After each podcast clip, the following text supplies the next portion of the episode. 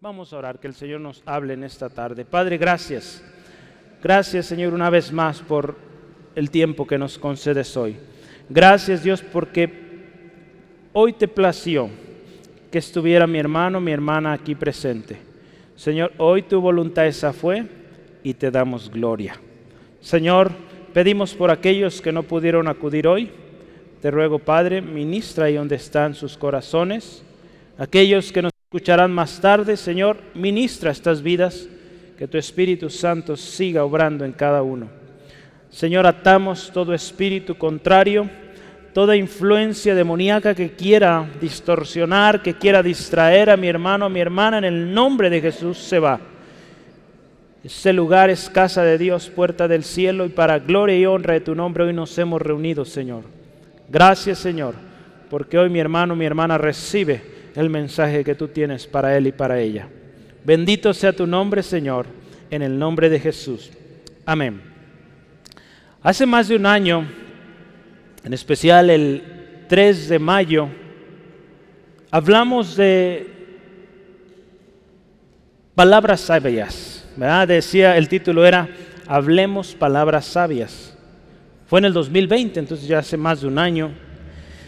Pero hablábamos de esto, mire, que nuestras palabras sean blandas, que nuestras palabras adornen, que nuestras palabras sean apacibles, que nuestras palabras sean para esparcir sabiduría, que nuestras palabras sean pensadas antes de salir de nuestra boca y que nuestras palabras tengan fruto agradable a Dios y a los que están a nuestro alrededor. Esta última parte es muy preciosa que cuando usted y yo hablemos, esas palabras produzcan algo en las personas a nuestro alrededor y que también Dios sea exaltado a través de lo que hablamos. Créame que es muy difícil, ¿verdad?, controlar nuestra lengua. La misma Biblia dice, un miembro tan pequeño es tan difícil de controlar. Pero yo quisiera preguntar, hoy 2021, ¿están siendo así nuestras palabras como lo veíamos hace más de un año? Necesitamos recordar cuáles y en qué cosas tenemos que considerar cuando hablamos. Considerar nuestras palabras, qué hay en nuestras palabras y cuál es el origen de esas palabras. Porque la palabra de Dios dice que de la abundancia del corazón habla la boca. Hay un origen de esas palabras. Cuando nosotros hablamos desacomodidamente, enojados, o la otra parte, alegres también, hay un propósito, hay una razón por las cuales hablamos o actuamos de esta otra manera. Cuando estuve meditando y, tratando de poner un título a esta eh, enseñanza, tenía un debate entre dos títulos. Si usted ve ahí, ahí está escrito. El primero era, ten cuidado con tus palabras. Y la segunda opción era, ten cuidado de tus palabras. Iba a decir, hermano, pues es lo mismo. Bueno, es lo mismo, pero es diferente. ¿Sale? ¿Sí entendió? No, ¿verdad? Quedamos igual. Bueno, le explico. Ten cuidado con tus palabras. Nos habla de la razón o la causa de esas palabras. Pero ten cuidado de tus palabras, es, el título de hoy, y en lo que queremos enfocarnos es tener cuidado del efecto que tienen nuestras palabras. Porque si usted y yo vemos, al final vamos a verlo, de toda palabra que usted y yo hablemos, vamos a dar cuentas al Señor. En unos momentos vamos a llegar ahí. Pero vamos a hablar más de esto, del efecto que tienen nuestras palabras. Lo vamos a ver como el fruto que surge de lo oculto, de lo que no se ve, de lo que atesoramos en nuestro corazón. Vamos a hablar, ¿qué sucede? ¿Qué fruto hay? Hoy, hermano, hermana, definitivamente usted y yo necesitamos una vez más el Espíritu Santo para que cuando hablemos nuestras palabras sean palabras sabias, verá como veíamos el año pasado. Que nuestras palabras sean como es debido y que nuestras palabras sean de bendición y no de maldición. Hermano, hermana, créame, pongamos atención hoy porque todos necesitamos tener cuidado de nuestras palabras. ¿Sí, amén? Todos. Todos, hermano, hermana, dice la palabra ahí en Santiago capítulo 3, versículo 2, todos ofendemos muchas veces. ¿Eh? Todos, sin excepción. Si no lo cree, pregúntele a su hermano, pregúntele a su esposo, a su esposa, a su primo, a su prima, pregúntele. No se pregunte a sí mismo, nosotros vamos a decir que no, pero pregúntele al que está cerca de usted, ¿cómo son mis palabras? Y nos vamos a dar cuenta que ofendemos mucho, pero la gracia del Señor es tan grande y hoy el Señor tiene algo para nosotros. Tan especial que créame, necesitamos estar muy atentos. ¿Sí, amén? Porque esta palabra es para usted, para mí, para todos. Vamos adelante. Por el fruto se conoce el árbol. Por el fruto se conoce el árbol. Los primeros dos versículos nos hablan así, ¿verdad? Dice, haced el árbol bueno y su fruto será bueno. O haced árbol malo y su fruto malo. Porque por el fruto se conoce al árbol. Biológicamente es muy poco probable, o al menos la experiencia lo afirma, de que un árbol produzca al mismo tiempo, mismo tiempo eh, fruto bueno y fruto malo. Sí lo hay y existen esos casos, pero en su mayoría son árboles o plantas que han sido alteradas, por lo tanto ya fruto ya no es, pues ahora sí como el Señor lo creó por naturaleza. Entonces, en la mayoría de los casos o tenemos fruto bueno o tenemos fruto malo. Es, biológicamente hablando, usted ve las temporadas de los árboles, hay tiempo que hay buen fruto, hay tiempo mal fruto. La semana pasada platicaba con mi hermano Víctor, me platicaba de unos aguacates y él mencionaba de un árbol, ¿verdad? En especial, que nomás no ha funcionado. Por más que le han aplicado diferentes técnicas, se le riega, no funciona, ¿verdad, hermano? No da buen fruto. Entonces, ese árbol no, no ha dado fruto y no está dando bueno y malo, simplemente no da buen fruto, es malo su fruto. Entonces, hermano, hermana, es importante que entendamos esto. Biológicamente está ahí el principio. El hecho de que haya un árbol que esté dando fruto bueno y malo, podemos verlo como una incongruencia. ¿Por qué? La palabra de Dios en Mateo, si vamos al mundo espiritual, Mateo 7:18 dice, no puede el árbol dar malos frutos, ni el árbol eh, malo dar buenos frutos. Pero un árbol malo dice, no puede dar buenos frutos, no puede, ni tampoco un árbol malo dar buenos frutos, no se puede. No se puede confiar en un árbol malo. A través de esta metáfora, ¿verdad? El Señor Jesús está hablando de árboles buenos, árboles malos. Jesús también aquí nos enseña cómo el corazón, hermano, hermana, o, más bien la condición del corazón. Jesús nos enseña acerca del corazón cuyo fruto refleja su verdadera condición. Si hay un corazón sano, hay fruto sano. Si lo vemos en un árbol, si el árbol es bueno, si el árbol es sano, da fruto sano, fruto agradable, fruto que sirve.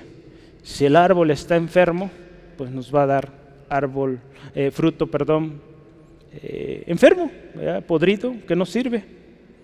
Así también, si nuestro corazón está enfermo, si nuestro corazón hay odio, resentimientos, el fruto va a ser eso. No podemos dar fruto. Por más que aparentemos, pero hoy en día vivimos en una sociedad donde hay muchas apariencias y esto no es nuevo. El Señor Jesús justamente aquí en esta historia está hablando con escribas y fariseos. Usted ve más adelante cómo les llamó, tremendo. Porque vivían de las apariencias y hoy en día muchos aún todavía viven de apariencias. Y el Señor nos llama hoy, un árbol bueno da fruto bueno un árbol malo da fruto malo. ¿Sale? Entonces necesitamos del Señor. No puede haber fruto bueno y fruto malo del mismo árbol. Si lo vemos hablando del, eh, del fruto del Espíritu contra el, fruto o, o la tendencia o los deseos de la carne, no puede haber las dos cosas. Es incongruente. Si usted y yo vamos allá a Gálatas capítulo 5, acompáñeme por favor, Gálatas capítulo 5. No hay congruencia entre estas dos partes. Vamos a ver primero eh, Gálatas 5. Joel, adelante. Ahí están dos versículos, gracias. Eh, Galatas capítulo 5 versículos 19 al 20. Vea usted, no hay congruencia entre estas dos partes. Y manifiestas son las obras de la carne que son adulterio, fornicación, inmundicia, lascivia, idolatría, hechicerías, enemistades, pleitos, celos, iras, contiendas, disensiones, herejías, envidias, homicidios, borracheras, orgías y cosas semejantes a estas, acerca de las cuales os amonesto, como os he dicho antes, que los que practican tales cosas no heredarán el reino de Dios. Esa es una parte, el fruto de un corazón pecaminoso, sucio, que no reconoce a Dios. Versículo 22, más el fruto del Espíritu es amor, gozo, paz, paciencia, benignidad, bondad, fe, mansedumbre, templanza. Contra tales cosas no hay ley. Vea la gran diferencia. Fruto malo, fruto bueno. Y, no puede haber ahí una mezcla porque no hay congruencia de estas dos partes. Hermano, hermana, no podemos tener fruto de Dios y fruto de Satanás. La misma palabra también nos dice, ¿verdad? No podemos eh, servir a dos señores. Ahí en particular Jesús hablaba ahí en Mateo 6 del, del dinero las riquezas y Dios, ¿verdad? No podemos servir a Dios y a las riquezas. Pero si lo vemos acá también en este aspecto, no podemos estar en los dos bandos, elegimos uno. Porque si estamos así, en algún momento, y seguramente estaremos eh, defraudando al otro, amando a uno y defraudando al otro. Entonces la palabra del Señor por eso nos dice que podemos y únicamente debemos servir a un Señor, para que nuestro fruto sea benigno, nuestro fruto sea saludable. Acuérdese, la palabra de Dios es viva, es eficaz. Y algo muy lindo, hermano, hermana. Acuérdese, estamos hablando del árbol que da fruto. Algo muy especial es que la palabra de Dios también va a revelar lo que hay dentro del corazón. Vean, no hay cosa oculta o imposible de explicar. Cuando vamos a la palabra de Dios, ahí encontramos. Muchas veces nos preguntamos, ¿por qué soy de esta manera? ¿Por qué actúo de esta manera? Vaya a la palabra de Dios y la palabra de Dios va a revelarlo. Yo quisiera que me ayude ahí a ver Hebreos capítulo 4. Es un texto muy conocido Quisiera que lo escuche, porque la palabra de Dios es viva y eficaz y más cortante que toda espada de dos filos y penetra hasta partir el alma y el espíritu, las coyunturas y los tuétanos, fíjese, y discierne los pensamientos y las intenciones del corazón. Dice ahí versículo 13, y no hay cosa creada que no se manifieste en su presencia. Antes bien, todas las cosas están desnudas y abiertas a los ojos de aquel a quien tenemos que dar cuenta. Hay muchas cosas que hay en nuestro corazón y hasta ahora hemos vivido de apariencias y, no han salido a la luz. Quizá hemos sido muy cuidadosos de no sacar aquello, pero ante los ojos de Dios Dios todo lo sabe. Y tarde o temprano nuestras palabras van a reflejar que hay en nuestro corazón. Y muchas veces ni cuenta se va a dar, pero al usted estar hablando, sus palabras van a enseñar qué hay en su corazón. Hay muchas personas, hermano, hermana, que han venido a este lugar y no necesitamos eh, mucha explicación, simplemente de un saludo. Sus palabras al saludar reflejan qué hay en su corazón. Sus palabras al hablar de dónde vienen reflejan mucho qué hay en su corazón. Entonces, hermano, hermana, ante Dios no podemos ocultarlo. Ante los demás, nuestras mismas palabras, nuestras acciones nos van a evidenciar. Este mismo texto que hoy estamos considerando, la nueva versión internacional dice, si tiene un buen árbol, su fruto es bueno. Si tiene un mal árbol, su fruto es malo. Podemos decir, eh, pues esto es lógico, pero créame, a veces ¿verdad? tenemos árbol malo y queremos dar fruto bueno. No es posible. Es por eso que debemos someternos al Señor, pedir su misericordia y que seamos cambiados, que esas cosas que hay en nuestro corazón sean arrancadas para que nuestro corazón comience a salir un buen fruto. Dice aquí la palabra, por el fruto se conoce al árbol. Ahí en Mateo capítulo 7, versículo 15 al 20, léalo con calma en casita. Usted va a ver, hermano, hermana, Jesús está hablando y así comienza, guardaos de los falsos, de los falsos profetas. Dice ahí que tienen apariencia de oveja, pero por dentro son lobos rapaces. Gente que eh, habla bonito, enseña bonito y, tantas cosas que, nos agrada a nuestro oído, pero dentro de esos corazones hay inmoralidad, hay resentimientos, hay odio, hay tanta cosa tremenda que están causando tanto problema hoy en día. Un árbol que da frutos buenos indica que es un árbol sano, que es un árbol fuerte, que es un árbol fructífero. Pero de lo contrario, un árbol malo, ¿qué nos dice? Que es un árbol que está enfermo, es un árbol débil, es un árbol que es estéril, es inservible. No podemos esperar, dice ahí también en Mateo, ¿verdad? Mateo capítulo 7, dice, no puedes esperar uvas de los espinos o higos de los abrojos, ¿verdad? No podemos esperar uvas de, de esa plantita de espinos, ¿verdad? No esperemos buen fruto, hermano, hermana, de alguien que no vive en los principios de la palabra del Señor. Por más que hable y por más que quizás se sepa la Biblia, si en su corazón no hay un corazón genuino delante de Dios, si su corazón lo ha llenado de odio, resentimientos, maldad, créame, no va a salir bueno de él o de ella. En una sociedad tan diversa y hoy en día tan comunicada, necesitamos estar atentos al fruto. Hoy es día es muy fácil, ¿verdad? Con dos, tres, ya no digo clics, porque ya no se dice clic, se dice touch, ¿verdad? Hacemos toques en nuestro celular, encontramos infinidad de recursos de lo que usted quiera, ¿verdad? Eh, justo ayer yo estaba haciendo una reparación ahí en casa, su casa, eh, de la bomba de agua y, no sabía sobre un, dispositivo, se llama un capacitor, no entendía yo no, cómo se instala. Yo busco en internet y me explicaron cómo hacerlo, sin tener que ir a una escuela y gloria a Dios ahí tuve. Entonces, desafortunadamente, si estaba preocupado por la bomba de agua de mi casa, no la pude arreglar porque no hubo el capacitor que ocupaba. Pero bueno, al menos aprendí algo nuevo. Pero hoy en día en una sociedad tan diversa, tan comunicada, vivimos o se vive de manera tan superficial y, sobre todo ahora, fíjese, la pandemia lamentablemente, lamentablemente mucho afectó a esto, porque hoy todo virtual, todo a distancia, y muchas de las cosas que solíamos presentar de manera pues física, hoy ya las presentamos de manera virtual y es muy distinta la realidad ahí. Hoy en una sociedad como esta, hermano, hermana, usted y yo necesitamos estar muy atentos al fruto. El fruto de esas palabras que alguien le está diciendo. Y yo le animo, y por eso la insistencia, conozca la palabra del Señor. Porque la palabra de Dios va a revelar, usted acaba de leer ahí en Hebreos 4, revela las intenciones del corazón.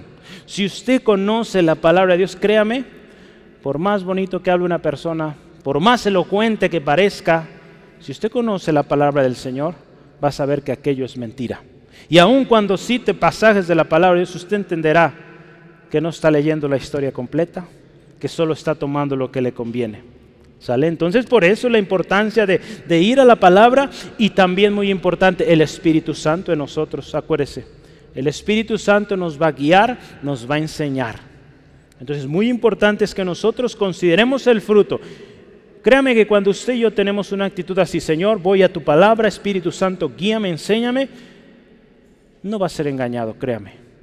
No estamos exentos de escuchar tanta barbaridad hoy. Pero si usted y yo conocemos la palabra del Señor, créame, no vamos a ser engañados.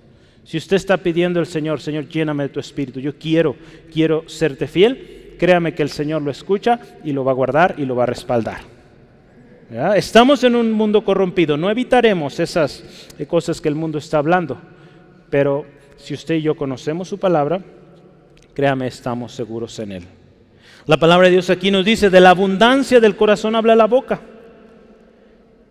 Jesús aquí nos habla algo muy tremendo, fíjese, versículo 34, véalo. Es una frase fuerte ahí, generación de víboras. ¿Cómo pueden hacer o hablar bueno o hablar lo bueno siendo malos? Dice ahí, de la abundancia del corazón habla la boca. Jesús está aquí hablando en contra de estos hombres que vivían de las apariencias y como decía mismo Pablo a Timoteo, tienen apariencia de piedad, pero con sus acciones niegan la eficacia de la piedad. Ahí está en 2 de Timoteo. Pablo instruía a Timoteo, a estos evita, a estos evita. En un mundo así, hermano, hermana, podríamos decir, qué difícil es, ¿verdad? Pero si acuérdese una vez más, si usted está leyendo la palabra, usted está buscando la llenura del Espíritu Santo, no va a ser engañado. ¿Cómo podemos asegurarnos podemos asegurar un buen árbol y por consiguiente un buen fruto? ¿Cómo le podemos hacer? Hay una historia muy bonita. Permanezcamos pegados a la vid verdadera que es Cristo. Juan 15. Juan 15, versículo 4 al 7. El otro día que visitar hermano Rogelio, me platicaba que es una historia que le gusta mucho a mi hermano Abel. Hermano Abel, era la historia de la vid. Qué importante y qué relevante es esto, hermano, hermana, que vivamos pegados a la vid verdadera. Y así vamos a poder dar un buen fruto. La gente, hermano, hermana, conocerá a Cristo a través del fruto que nosotros damos si nuestro corazón está lleno de la palabra del Señor, está lleno de gozo del Señor, pleno en el Señor, la gente va a conocer de Jesús. Acuérdese, mucha gente hoy en día no quiere oír textos, no quiere que vaya usted con la Biblia y se la recite ahí eh, enfrente. La gente quiere ver cómo vivimos, cómo actuamos. A muchos de ellos ya están cansados de escuchar tantos, ellos dicen sermones, de tanta palabrería hueca, donde no hay ejemplo, donde no hay testimonio. Hermano, hermana, la misma palabra nos dice que nuestras vidas son cartas abiertas y la gente va a conocer a Jesús a través de nosotros. Les he estado platicando lo siguiente, la gente va a conocer cómo es el matrimonio original en nosotros. La gente va a conocer cómo es ser un joven íntegro a través de nosotros. La gente va a conocer cómo es un anciano lleno de días, lleno de gozo, a través de su ejemplo, hermano, hermana. La gente va a ver cómo es el original, no lo que el mundo hoy está corrompiendo. Por eso es importante, hermano, hermana, que llenemos nuestro corazón del Señor. Sí, amén. Gloria a Dios. Vamos a lo siguiente. El tesoro del corazón. Primeramente Jesús habló de los árboles buenos y malos y usa otra más, otro ejemplo más, otra metáfora podríamos decir, y es el del tesoro. Dice ahí, el hombre en el versículo 35, el hombre bueno del buen tesoro del corazón saca buenas cosas, pero el hombre malo del mal tesoro saca malas cosas. Jesús también habla de esto, del tesoro que hay en el corazón. El tesoro nos habla de algo que se esconde, ¿verdad? Algo que está ahí oculto. No se está mostrando aquí y allá. Pero históricamente, eh, aún en nuestro país, eh, aquellos bienes tan preciados, aquellos, no sé si se acuerdan, eh, o monedas de oro, eh, no había en aquel tiempo los bancos como ahora, o más bien a veces no se confiaban los bancos, entonces se escondían en algún lugar. Hoy en día muchos ya fallecieron y no sabemos dónde quedó, buscando. Pero bueno, esa es otra historia. Pero son cosas, eh, cuando se habla aquí la Biblia del tesoro, del corazón, es algo que se oculta, que no se revela. Pero Jesús aquí también enseña que cuando hay un buen tesoro en el corazón, va a salir cosa buena. Pero cuando hay un mal tesoro, o sea, que guardamos cosas malas en nuestro corazón, va a salir a relucir. No necesitará usted decir qué atesoró o qué guardó en su corazón, sus palabras lo van a decir. Créame, mi hermano, hermana. Así es, lo dice el Señor Jesús. Vivimos, hermano, hermana, en un mundo cada vez más superficial. Lo mencionaba hace rato, la pandemia lo reveló y lo hizo todavía más intenso. Y resulta cada vez más difícil entender las intenciones del corazón. Usted escucha, ve a una persona, le cuenta una historia tan conmovedora que tan fácil caemos. Usted mucha de la extorsión por teléfono es por eso, porque tiene una labia tremenda que nos convencen y, y hacemos cosas que no haríamos si nos pusiéramos a meditar un poquito más. Pero esas personas son tan hábiles, tan sabias, que es difícil entender, hermano, hermana, la intención. Pero gloria a Dios, tenemos el Espíritu Santo. Y necesitamos asegurarnos de que somos llenos plenamente de Él para que podamos hacer frente ante toda esta superficialidad. Necesitamos acercarnos al Señor a través de su palabra, la oración y muy importante, la comunión unos con los otros. un hermano hace unos días decía, no podemos vivir como aquella historia del llanero solitario, que siempre anduvo solo y murió solo. No, hermano, hermana, nos necesitamos unos a otros. Hace poco más de 10 años, en el 2009, eh, salió una película, eh, algo famosa, que se llamó Identidad Sustituida, donde la mayoría era una película futurística. La mayoría de los seres humanos vivían una realidad distinta o alterna, porque fíjese, desde su casa ellos podían atender las labores comunes, podían ir al trabajo, podían eh, ir a compras, desde su casa. ¿Cómo era posible esto? Era una película, entonces las películas inventan muchas cosas. Pero lo que llama la atención es que estas personas utilizaban unas cosas que ellos le llamaban eh, sustitutos o han salido nuevos nombres también que le llaman avatars, que pues también parecían seres humanos, pero eran máquinas, eran especies de robots y eran controlados por persona que estaba en casa. Algo sucedió en una ocasión en esta historia, en esta película, que en un momento determinado, el sistema que controlaba todos esos robots que había por el mundo, resulta ser que llegó un momento donde nadie salía de su casa, lo que salía eran esos, esos robots. Si se moría ese robot, pues compraban uno nuevo y ahí estaba, y ya. mucha gente lo adquirió por eso, porque estaban enfermos y no querían salir a la calle, enviaban esos agentes, ¿no? Llegó el momento en que falló todo esto. Esas máquinas se echaron a perder, no sirvieron más. Y toda la gente que estuvo en su casa por años sale a la superficie, sale a la calle. En, esta historia se veían personas demacradas, eh, totalmente distintas. Las verdaderas intenciones también de las personas ahí salieron. En esa historia había eh, personas eh, de estos robots que tenían una apariencia tan linda de alguien fuerte, eh, fornido, guapo, y cuando salió la persona real era alguien viejito, con mucha panza, nada que ver con esa otra, esa otra cara que estaban presentando al mundo. Hoy en día seguimos de alguna manera, y estas películas no son tanta ficción, hermano, hermano. Hay mucha realidad ahí. Hoy vivimos o se vive de mucha apariencia. Hoy en el 2021, esto que se vio en esa película, le voy a decir una cosa. Sonó muy de película, ¿verdad? Pero cada vez llegamos más a eso. Si no lo cree, vea las noticias de hace dos o tres días. Una empresa llamada Meta, también conocida como Facebook, ya va a cambiar el nombre, está por lanzar o ya está lanzando, ya tiene años trabajando en esto, un proyecto en el cual ellos plantean esto, construir un famoso, le llaman ellos metaverso, de tal manera que usted desde casa podrá atender a reuniones lejos de su casa. Hoy ya lo podemos hacer a través de las videollamadas y todo esto, pero ya podrá usted atender de manera virtual con esos avatars de los cuales yo le platicaba. Usted podrá presentarse en una reunión vestido de astronauta si quiere, pero va a ser un, mono que se parece a usted, vestido de astronauta, y usted en su casa puede estar en short y sandalias. Imagínense lo tremendo. Eso ya se puede, hermano, hermana, es realidad.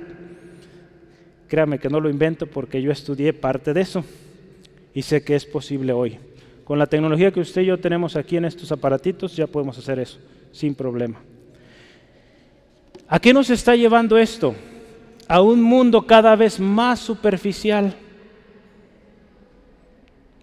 Pero aún ese mundo tan superficial, aún ese dichoso metaverso, está revelando lo que hay en el corazón. Porque ¿qué sucede? En los videojuegos, videojuegos lo vemos. Jovencitos, niños, niñas, poniendo personajes ahí que muestran lo que realmente hay en su corazón. Agresividad, odio, amargura. Ahí en esos personajes que ellos eligen están mostrando lo que realmente hay en su corazón. Ellos dicen, me veo muy chido ahí, pero ese personaje muestra lo que hay en su corazón. Hoy en día muchos hombres, mujeres versos también están usando estos sistemas para presentar, por ejemplo, una cara bonita y por detrás es un hombre no temeroso de Dios, sucio, que quiere lastimar niños, niñas. Por eso tenemos que tener cuidado con lo que nuestros hijos acceden, los recursos que están teniendo acceso. Hoy en día los videojuegos, créame, tenemos que tener mucho cuidado.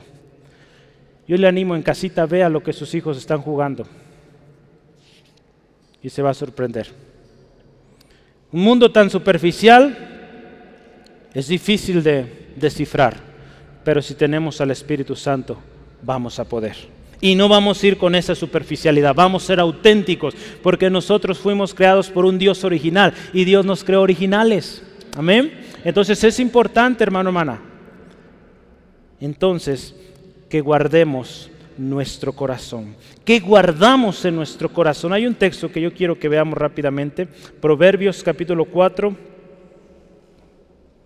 Proverbios capítulo 4, versículo 20 al 24. Dice la palabra del Señor así. Proverbios 4, no es Proverbios 4. Oh, sí, sí es cuatro, sí, yo estaba en el cinco, perdonen. Dice así la palabra del Señor, aparta de ti, del 20 al 24, yo me adelanto siempre, Hijo mío, está atento a mis palabras, inclina tu oído a mis razones, no se aparten de tus ojos, guárdalas en medio de tu corazón, fíjese, guardar las palabras, porque son vida a los que las hallan y medicina a todo su cuerpo. Sobre toda cosa guardada, guarda tu corazón, porque de él mana la vida. Aparta de ti la perversidad de la boca y aleja de ti la iniquidad de los labios. Aquí en este pasaje está hablando de la sabiduría. Si usted ve al inicio, dice los beneficios de la sabiduría. Y usted sabe quién es el recurso de la verdadera sabiduría, ¿verdad? Dios mismo. Entonces, fíjese, habla de la sabiduría y de lo importante, hermano, hermana, que es cuidar nuestro corazón. Dice ahí, primero, guarda las palabras de la sabiduría en tu corazón. La palabra de Dios es fuente de sabiduría e inteligencia, Proverbios 2.6, si vamos un poquito antes, ve ahí. Porque Jehová da la sabiduría y de su boca viene el conocimiento y la inteligencia. Entonces el guardar las palabras de la sabiduría es guardar la palabra de Dios en nuestro corazón y no guardar lo que el mundo está guardando hoy, apariencias. Dice ahí que las palabras de la sabiduría son vida y son medicina. Muy distinto al resultado de atesorar lo que el mundo o las palabras del mundo. Hay un ejemplo en Hebreos 12:15 y nos habla de que cuando atesoramos amargura, cuando atesoramos amargura en nuestro corazón, dice ahí podemos perder la gracia de Dios. Podemos dejar de alcanzar la gracia de Dios en nuestra vida. Ahí en Proverbios también leíamos, sobre toda cosa guardada, guarda tu corazón. Es importante, hermano, hermana, que veamos qué estamos guardando en nuestro corazón y que apartemos de nosotros toda perversidad de boca, dice ahí. Tenemos que apartarnos, hermano, hermana, no dar ni siquiera una milésima de chance. Apartarnos de toda cosa que, que no beneficia, que al contrario corrompe el fruto que daremos. Yo quisiera leer una serie de textos y le voy a invitar, esté muy atento, tenga su lista, eh, su Biblia preparada ahí en Proverbios Vamos a leer casi cinco versículos. Ah, bueno, ahí están ya. Eh, y si no alcanza, escúchelos, ponga atención. Hebreos, eh, perdón, Proverbios 10, 19 dice así la palabra. En las muchas palabras no falta pecado, mas el que refrena sus labios es prudente. Fíjese, qué importante.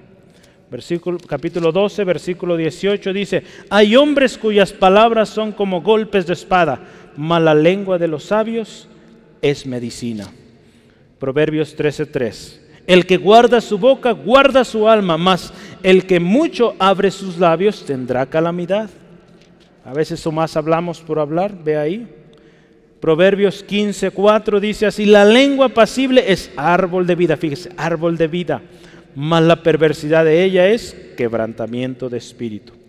Y último 17, 27, dice así, el que ahorra sus palabras tiene sabiduría, de espíritu prudente es el hombre entendido. Fíjese, muchas veces es mejor quedarnos callados. No vale la pena hablar, no vale la pena discutir. Yo quiero preguntarle, ¿qué estamos atesorando en nuestro corazón? ¿Palabras de Dios? ¿Palabras de sabiduría?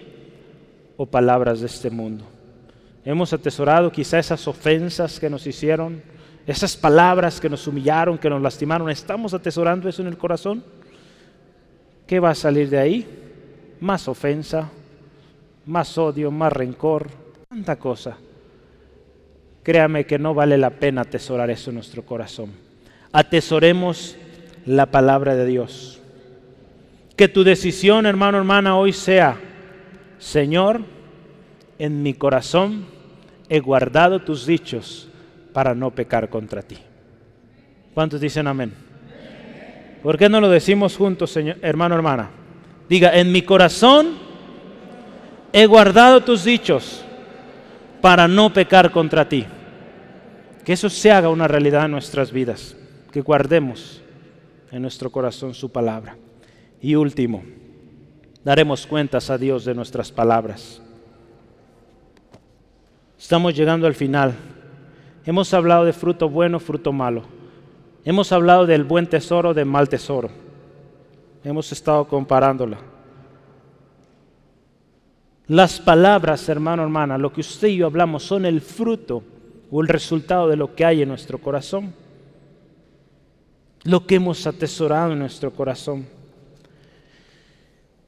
Es difícil, y créame, a lo largo de la historia mucho se ha, intentado, pero es muy difícil controlar ese miembro tan pequeño de nuestro cuerpo que es la lengua, ¿verdad? La palabra de Dios nos dice que en nuestra lengua está la vida y la muerte, ¿verdad? Proverbios, ahí está 18, 21. Con nuestras palabras podemos bendecir, pero con nuestras mismas palabras también podemos maldecir. Y hoy usted y yo podemos ver el resultado de las palabras y cuántas guerras se han formulado o se han creado a lo largo de la historia por palabras. Quizá un malentendido lo que haya sido, pero fueron palabras que desataron todo aquello. A veces no se necesitó hacer algo en específico, hubo palabras que ofendieron, que lastimaron, que hubo una reacción. Y la reacción fue catastrófica y muchos pagaron estas consecuencias. En Santiago capítulo 1, versículo 26 dice, si alguno se cree religioso entre vosotros y no refrena su lengua, sino que engaña su corazón, la religión de tal cual o del tal es vana.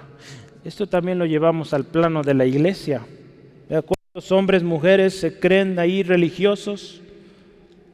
Se creen saber mucho, pero en su corazón no hay un buen tesoro, por lo tanto sus palabras, o lo que dice ser su religión, pues es vana. Su, su, presencia o todo lo que él hace es vano porque en su corazón no ha guardado la palabra del Señor. Son solo apariencias. En Santiago capítulo 3, versículos 1 al 12, por tiempo no lo podemos leer, yo solo voy a mencionar unos extractos pero nos habla de cómo es la lengua, hermano, hermana. Hace rato mencionaba esto. Primeramente, todos ofendemos. Y muchas veces. Va y véalo en el versículo 2. Si está ahí en su Biblia en Santiago capítulo 3, puede estar siguiéndome. Versículo 2 dice, todos ofendemos muchas veces. En el versículo 5 dice, un miembro tan pequeño, pero se jacta de tantas cosas o de grandes cosas. Y dice la Biblia ahí que es un pequeño fuego, pero un pequeño fuego que puede hacer arder todo un bosque. Versículo 6, la lengua es un fuego, es un mundo de maldad, contamina todo el cuerpo. Nuestro mismo cuerpo, verá cuántas enfermedades hay por todo lo que hemos guardado, por, ese coraje que sacamos, de tantas enfermedades que hay al respecto. Si hablamos del cuerpo, de la familia, el cuerpo de Cristo, cuánto afecta palabras que se dijeron en un púlpito, que no tuvieron cuidado de lo que hablaron y cuánto están lastimando hoy en día a la iglesia, a las familias. En el versículo 8 dice, ningún hombre puede domar la lengua, está llena de veneno mortal. Versículo 9 dice, con ella bendecimos al Dios y Padre y con ella también maldecimos a los hombres. ¿Cómo es posible? No hay congruencia ahí.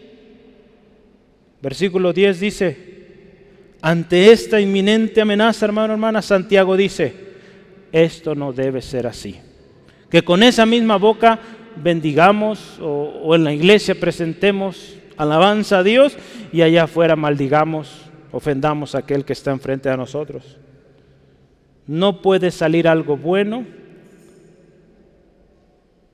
y algo malo al mismo tiempo en nuestro corazón. Esto no es bueno y no debe ser así. Santiago lo puso muy bien. Esto no debe ser así.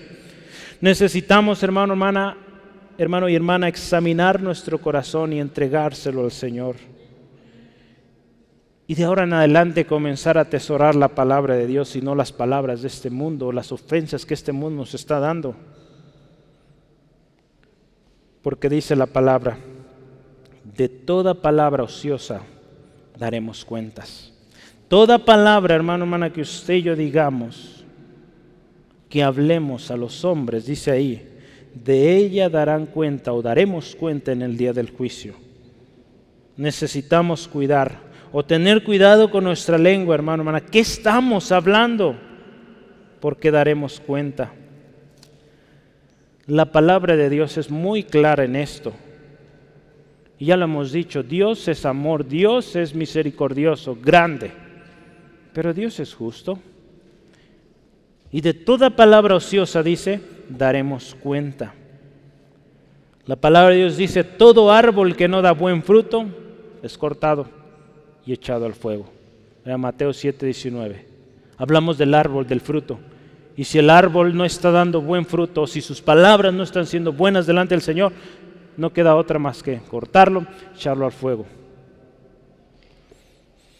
Nuestras palabras también, fíjese el último versículo ahí dice, en Mateo 12, versículo 37, nuestras palabras serán para justificación o para condenación. Aquí la importancia, hermano, hermana, que nuestras palabras sean palabras siempre con gracia, palabras sazonadas con sal. Colosenses 4:6. Que nuestras palabras sean también gratas delante de Dios. Salmo 19:14.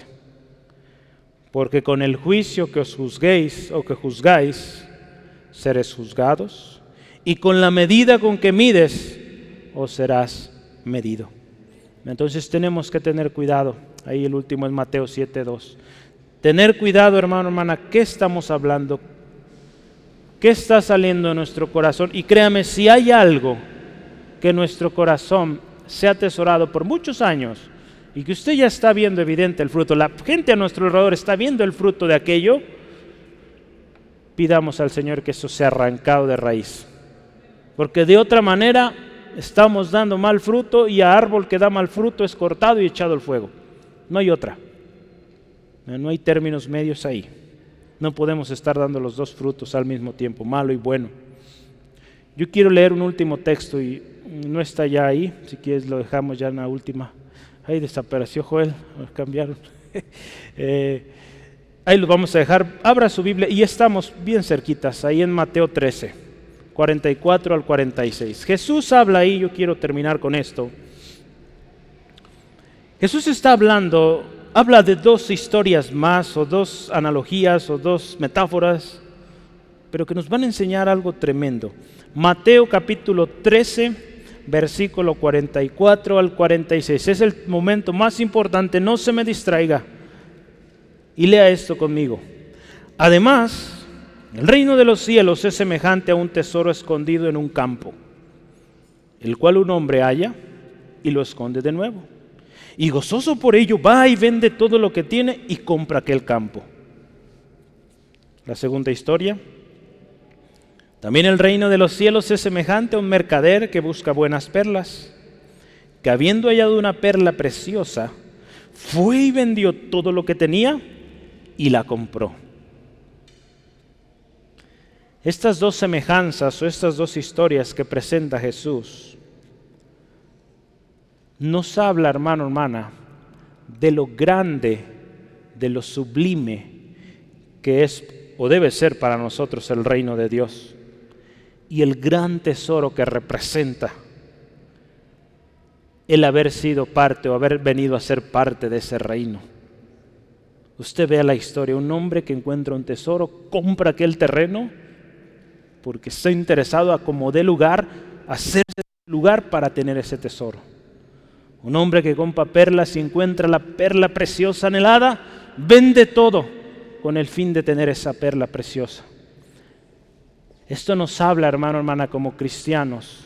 Tenemos una salvación tan grande por la cual debemos estar dispuestos a despojarnos de todo, hermano, hermana, y vivir una vida de completa entrega al Señor. No vamos a comprar la salvación, esa no se compra, ya fue comprada por el Señor Jesús. Pero al tener tal perla tan preciosa, tal tesoro tan especial, hermano, hermana, ¿cómo no despojarnos de todo? ¿Cómo no pedirle hoy al Señor, arranca todo lo que hay ahí en mi corazón que me está causando dar mal fruto? ¿Cómo no despojarnos de todo eso que por años hemos guardado y que nos es difícil perdonar? Hermano, hermana, es un gran tesoro el que usted tiene enfrente. No vaya a ser que por eso que está guardando su corazón pierda ese tesoro. El despojarnos de todo incluye también despojarnos de aquello que hemos atesorado en nuestro corazón y que no está dando fruto bueno. Recordemos que no podemos dar fruto bueno y malo al mismo tiempo. Por más que escondamos lo que hay en nuestro corazón, tarde o temprano va a salir a la luz definitivamente el día que usted esté delante de la presencia de Dios, todo lo que atesoró en su corazón, ahí también será revelado. Si en la tierra usted logró ocultar aquello, delante del Señor no podremos, hermano, hermana. Yo le pregunto, ¿qué está atesorando en su corazón? ¿La palabra de Dios? ¿Los dichos del Señor? ¿O las palabras, las ofensas o las cosas del mundo? Cada uno, acuérdese, cada uno somos y seremos responsables de lo que hemos atesorado en nuestro corazón. Si hemos atesorado cosa buena, si hay un buen tesoro en nuestro corazón, habrá un buen fruto y por lo tanto un galardón. De lo contrario, condenación, juicio, lago de fuego, sufrimiento eterno. No hay otro término. Cristo viene pronto y juzgará a grandes y a pequeños, a buenos y a malos. ¿En qué grupo vamos a estar? ¿Dentro de los que dieron fruto bueno o de los que dieron fruto malo? Es tiempo de examinar nuestro corazón y pedirle al Señor nos perdone, nos sane y restaure nuestro corazón que toda amargura o raíz mala que se ha formado en nosotros se ha arrancado, hermano, hermana. Aún hay oportunidad. En uno de los devocionales de este mes habla de esto. Aún hay oportunidad. Después ya no habrá. Y hermano, hermana, que de ahora en adelante comencemos a atesorar palabra de Dios, palabra justa, para que demos fruto apacible de justicia. Yo le animo hoy, estemos a cuentas. Acuérdense, no hay nada oculto delante de Dios. Él todo lo sabe. Entonces, ante Él, hermano, hermano, nuestro corazón está al descubierto. Vengamos hoy al Padre, al trono de gracia y pidámonos ayude. ¿Sí, amén? Cierre sus ojos, por favor, ahí donde se encuentra y oremos juntos. Padre, gracias por tu palabra hoy, preciosa, poderosa. Señor, creemos que es tu palabra. Y tu palabra es viva, es eficaz, más cortante que espada de dos filos. Discierne lo más profundo. Las intenciones son reveladas, Dios. Señor, ante ti, nuestro corazón está al completo descubierto. Y tu palabra lo revela así. Señor, reconocemos que hemos guardado cosas que hoy están dando fruto malo. Hermano, hermano, usted sabe, y el Señor le ha revelado, le ha dado palabra hoy, o quizá antes le ha venido, le ha venido hablando. Esas actitudes que usted muestra no deben ser así, pero hay una razón, hay un origen. Hay algo que se atesoró en el corazón y que hoy está trayendo un fruto, nada bueno. Está trayendo un fruto que sigue lastimando a otros de la misma manera que nos lastimaron a nosotros. Está causando los mismos problemas en los cuales nosotros vivimos antes. Hermano, hermana, necesitamos pedirle al Señor que examine hoy nuestro corazón y que si hay algo malo en nosotros, nos lo revele. Quizá por los años hemos mantenido ahí que hasta hemos perdido la cuenta o hemos perdido el interés en aquello, pero estamos viendo el fruto en nuestra misma vida, nuestra salud, nuestra descendencia, hijos, hijas. Nuestra familia está sufriendo las consecuencias de algo que usted atesoró en su corazón y no lo arrancó. Hoy yo le animo, vengamos al trono de gracia y pidamos primero perdón al Señor. Pidamos perdón por haber atesorado esas ofensas, esas palabras que nos fueron dichas y causaron amargura, amargura, odio, resentimiento. Aún esas palabras, invitaciones que atesoramos en nuestro corazón y hoy hay fruto sucio, vil, de nuestros corazones. Señor, perdónanos. Hermano, hermana, dígale al Señor, perdóname Señor, sáname Señor, arranca toda raíz de amargura, toda raíz de odio, de resentimiento, toda raíz inmoral, toda cosa que se guardó en mi corazón y que hoy hay fruto sucio, vil, inservible. Señor, yo lo reconozco, que mis palabras no han sido esas palabras apacibles, palabras que adornan. Señor, pero hoy yo lo reconozco y quiero que me ayudes. Señor, sánanos, sana nuestro corazón y ayúdanos de ahora en adelante a atesorar tu palabra y que podamos decir como el salmista, en mi corazón he guardado tus dichos para no pecar contra ti, Dios. Que ese sea nuestra prioridad, que ese sea nuestro mayor tesoro, las palabras de nuestro Señor. Espíritu Santo, ayúdanos y revélanos cuando haya algo que quiera entrar a nuestro corazón Señor, ayúdanos a ser prontos. Si es para perdonar, si es para olvidar la ofensa, entregarla a ti, Señor, ayúdanos a hacerlo así. Y no permitir que eso se atesore en nuestro corazón. Hermano, hermana, yo le animo, haga esto hoy. Y junto con esto haga un compromiso con el Señor. Desde ahora en adelante, atesorar lo que Dios dice no lo que el mundo dice, no lo que las apariencias están mostrando. Y dígale, Señor, yo me comprometo a atesorar tu palabra en mi corazón, que sobre toda cosa guardada guardaré mi corazón. Y te doy gracias porque me ayudarás a prevalecer, a permanecer en ello. Y gracias Jesús porque no nos dejaste solos, dejaste a tu Espíritu Santo, que nos guiará a toda verdad y nos enseñará todas las cosas. Ante un mundo de apariencias, ante un mundo donde hay fruto malo, nosotros podamos identificarlo y apartarnos de toda persona o recurso que no está dando buenos frutos. Y ayúdanos a estar siempre alertas, Dios. Gracias, Dios. Gracias, Jesús. Yo quiero invitar, si hoy tú nos acompañas, quizá por primera, segunda vez, y tú escuchaste hoy del tesoro. Quizá en tu corazón has atesorado tristeza, dolor, rencor, amargura. Alguien te lastimó y te resulta hoy imposible perdonar o sacar eso de tu corazón.